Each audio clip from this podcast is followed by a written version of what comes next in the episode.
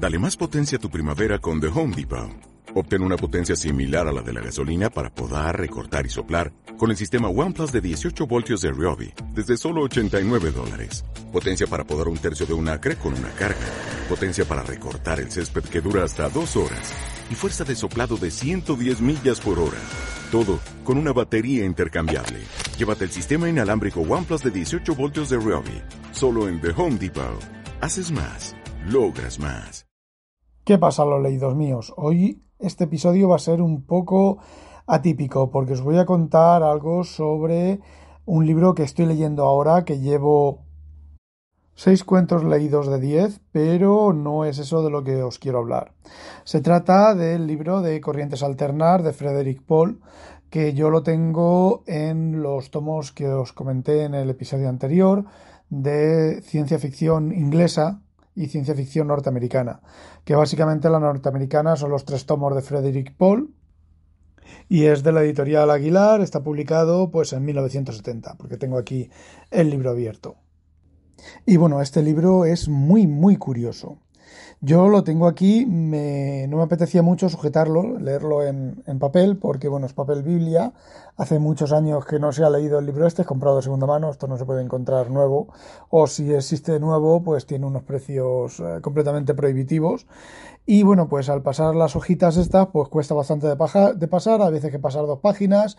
Son esas cosas que los que estamos acostumbrados al formato electrónico, pues no nos acordamos y no estamos acostumbrados a cuando leíamos casi todo en papel o todo en papel.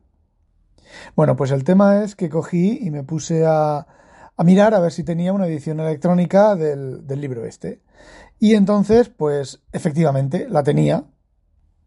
¿Y cuál fue mi sorpresa cuando el primer título de mi edición es Felicidades Jesucristo y el de la edición electrónica Los Niños de la Noche? Todos los demás cuentos son iguales, excepto ese que cambia.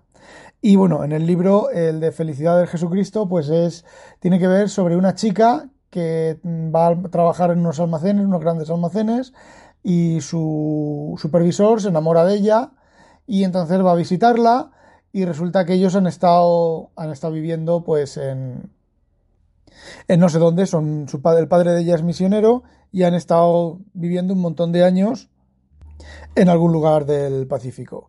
Bueno, pues hay un choque importante entre lo que cada uno de los dos interpreta como Navidades. La chica las Navidades eh, respeta el, el, espíritu original de que, bueno, pues es el nacimiento de Cristo y, bueno, todo ese tipo de cosas de la, de la religión. Sin embargo, él es un jefe de ventas y resulta que solo está interesado en las ventas y en el tema comercial. De hecho, la Navidad en ese gran almacén comienza a principios de septiembre. Y luego los niños de la noche, ojo al dato, va sobre la Tierra ha estado en guerra con los arturianos y ahora los arturianos quieren montar una, una especie de delegación en una ciudad de la Tierra y la gente se opone y los arturianos contratan a una agencia de publicidad para que cambie la opinión pública. Y bueno, pues todo el, todo el cuento es bastante largo, todo el cuento eh, narra cómo el protagonista, que es el encargado de, de, hacerla, de convertir a la gente, cómo emplea trucos para mm, convencer a la gente de que los arturianos son buenos y demás. Y bueno, al final el cuento termina un poco, es un poco artificial, ¿vale? El, final, porque el, el, problema está en que no lo consigue el, protagonista y entonces dice, bueno, vale, pues vamos a unir a los que están en contra y a los que están a favor de los arturianos y vamos a darles un enemigo común. ¿Qué enemigo común? Él mismo. Y entonces los dos se unen para odiarlo a él y entonces consigue el objetivo de que se monte la delegación eh, arturiana en esta ciudad. La verdad es que, pues la verdad es un poco... El argumento es un poco traído por los pelos, pero os quiero comentar la diferencia entre un cuento y otro. Bueno, pues me puse. Lo primero que pensé es que la censura española había censurado el, el cuento de los niños de la noche porque aparece eh, acciones que habían hecho los americanos en Cuba y demás. Y digo, bueno, vale, pues está censurado y han puesto este otro cuento, que lo mismo ni es de Paul ni nada. No, no, pues resulta que los dos cuentos son de Paul, pero un cuento salió en la edición norteamericana y el otro cuento salió en la edición inglesa del mismo libro. Pero las cosas extrañas no terminan ahí con este libro, porque resulta que, bueno, como ya os dije, encontré una edición electrónica en, en mi biblioteca, la, me puse a leerla y dije, uy, esto no me suena de nada. He estado comparando un, texto con el otro, por ejemplo, el cuento que me toca ahora, que es Las razones de Rafferty, y la edición electrónica, eh, que por cierto es de la biblioteca Alipapa, eh, bueno, pues digamos que está cortada. No me refiero a que la edición electrónica esté cortada, sino el libro original está cortado. De hecho, por lo menos en las razones de Rafferty, las, las dos primeras páginas se come un montón de párrafos que están en el libro, en el libro que tengo yo de papel y que no están en el en la edición electrónica. Pero claro, me dije, a lo mejor hay otra edición electrónica por ahí. Y resulta que encontré Ciencia Ficción Norteamericana, volumen 3, está el tomo por completo en edición electrónica. Y bueno, pues me dio por bajarlo y comprobar a ver qué, edición había ahí dentro. Bueno, pues en la edición electrónica de ciencia ficción norteamericana está Felicidad del Jesucristo, mientras que en la edición de la novela suelta está la otra novela. Perdón, el otro cuento. Los textos, por lo menos del, del cuento que he comprobado, que es La Razoner de Rafferty, de las dos ediciones electrónicas, es muy parecido. No es idéntico, pero es muy parecido.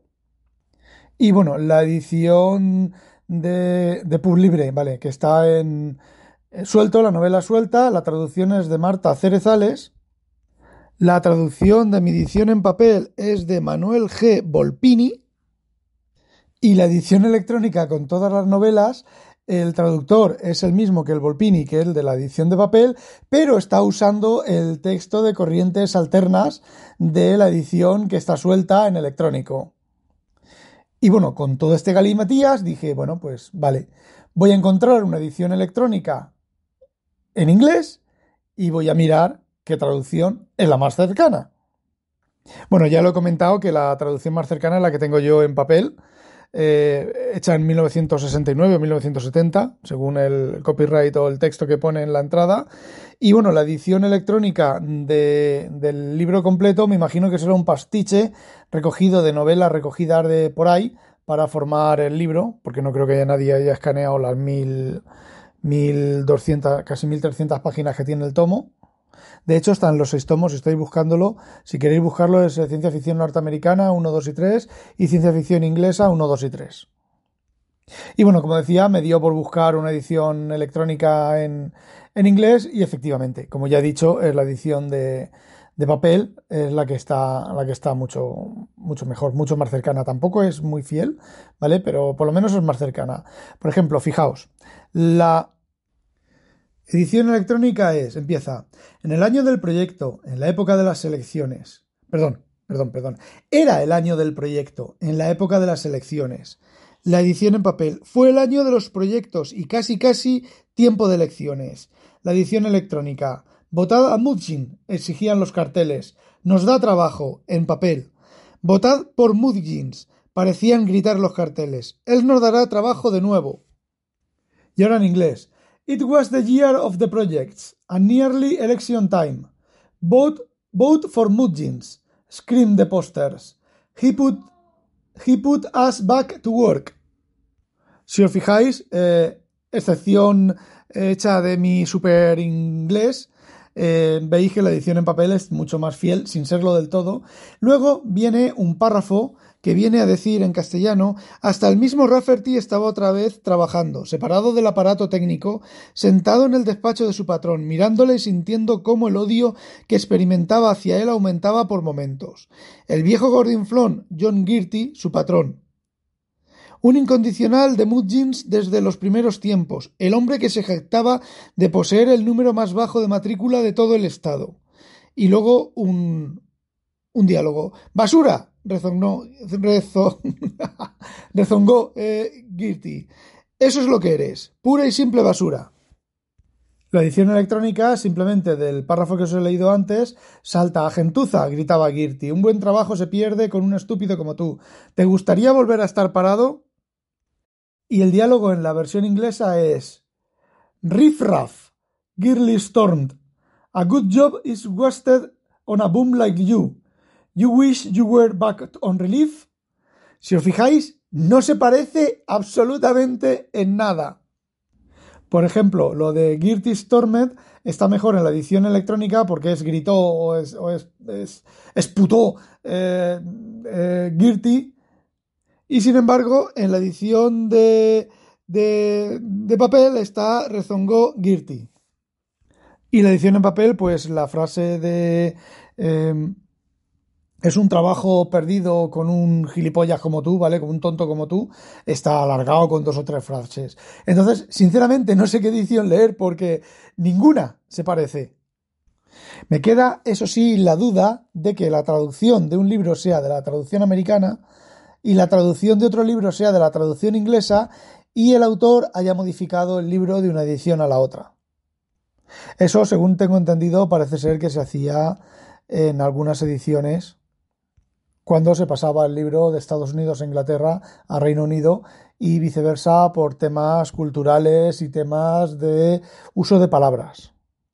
Lo que ya no sé si es concreto esta edición, ha ocurrido eso o simplemente que los traductores son bastante imaginativos. Yo mm, me volcaría que la edición buena es la de papel porque en aquella época se hacían mejores traducciones. De hecho, por ejemplo, las traducciones de Julio Verne, las primeras originales traducciones son muy fieles al texto original.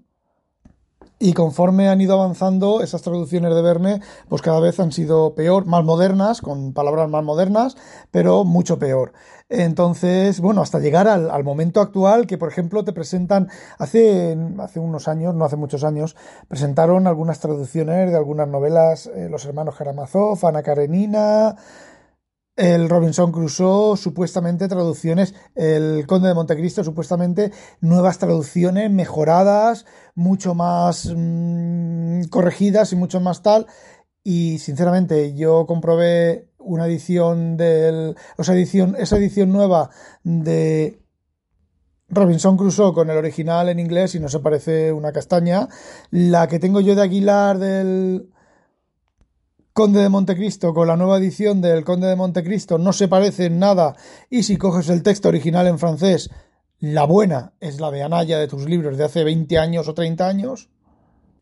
Y con los hermanos Karamazov, la traducción nueva, como la antigua que tengo yo, es un galimatías que no te enteras de nada. Yo no sé si el ruso es tan galimatías de escribir, porque bueno, el holandés es bastante galimatías de escribir y de, y de hablar y luego el traductor hace lo que puede o simplemente que las traducciones son, pues eso, pestiños.